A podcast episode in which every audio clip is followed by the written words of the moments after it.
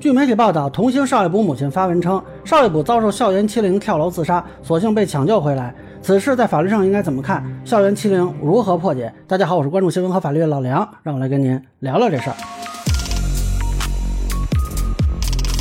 啊，这是红星新闻的一个报道，说邵艺补的妈妈牛女士在女儿的社交账号上多次发文，称邵艺补受同学嫉妒，被恶意诽谤，在精神上遭受校园欺凌。啊，虽然一些同学曾经写下道歉信承认错误，但是伤害他女儿的行为仍未停止。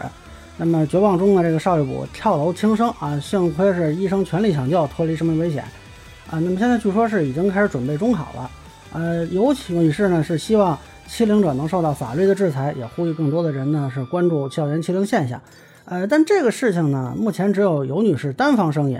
那么上海市闵行区教育局是发了声了，但是呢。既没证实啊，也没证伪，就是说会由这个学校欺凌治理委员会啊，依照法律相关法规进行认定吧。那我现在说一些我就这个事情的简单分析，并不一定说是这个事情最后一定这么定啊，只能是说可能会涉及到的法律问题。那么首先，很多人就关心这个刑事责任啊，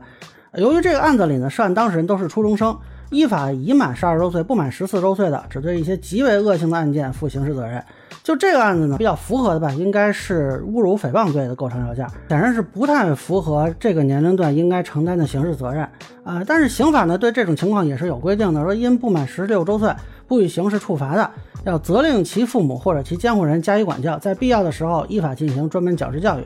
啊，另外呢，这个行政法规其实也有类似要求，比如说根据《家庭教育促进法》，公安机关、人民检察院、人民法院在办理案件过程中。发现未成年人存在严重不良行为或者实施犯罪行为，根据情况对父母或者其监护人予以训诫，并可以责令其接受家庭教育指导。啊，所以我认为呢，类似情况其实家长是可以向公检法求助，啊，要求对对方的监护人进行训诫啊、责令啊这些。那当然了，这个效果肯定是有限啊，但是也不能说是完全没有吧。啊，另一个比较重要的就是民事责任啊，这个是比较现实的。目前看呢，主要是涉及名誉侵权。那尤女士说，她女儿现在被人造谣是绿茶，说她说别人什么娘炮啊之类的这些话啊，她认为都是不实言论。那如果能够论证确实有人造谣，并且能论证自杀的因果关系啊，那么这个就可以索要一定比例的这个医药费啊、营养费啊、精神损失费啊等等。呃，这里尤其啊说有一个情节是说有人写小说攻击邵玉博。啊，我真是非常呃惊讶！现在大家这个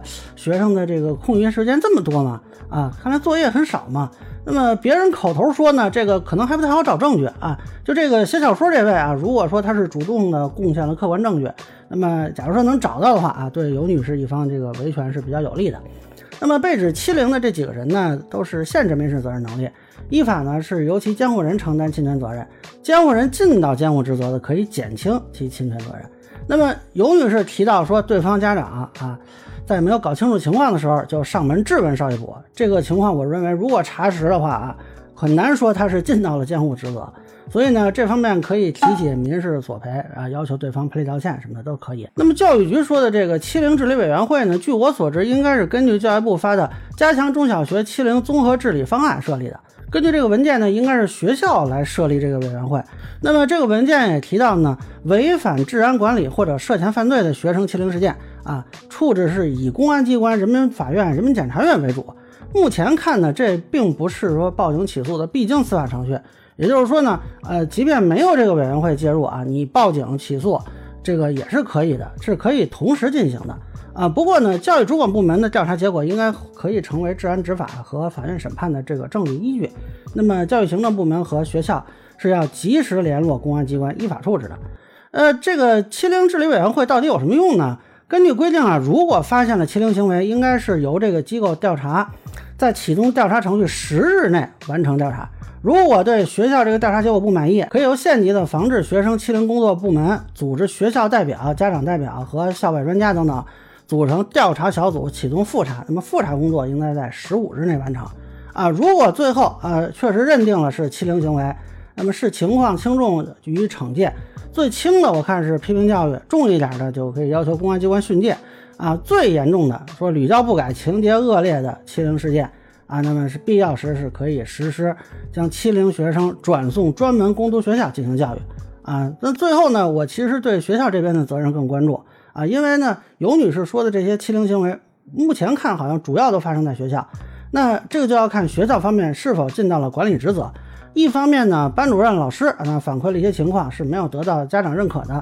另外一方面呢，这个有些管理措施我很疑惑啊，是不是有问题？比如说有一个同学反映，他跟这个少爷部为什么有矛盾呢？是因为啊，他帮他借字典的时候呢，遇到了老师，这个少爷部就如实说了帮人借字典，结果导致这名同学被要求写检讨。啊，我没太看明白怎么回事啊，就是为什么借字典就要写检讨？但是呢，这个老师当时应该考虑一下少爷补可能在这个过程中会遭到对方的记恨。那我不知道这个老师有没有做一些疏导啊或者防范的工作啊，算不算是尽到了管理职责？这个可能我觉得会有一点点争议。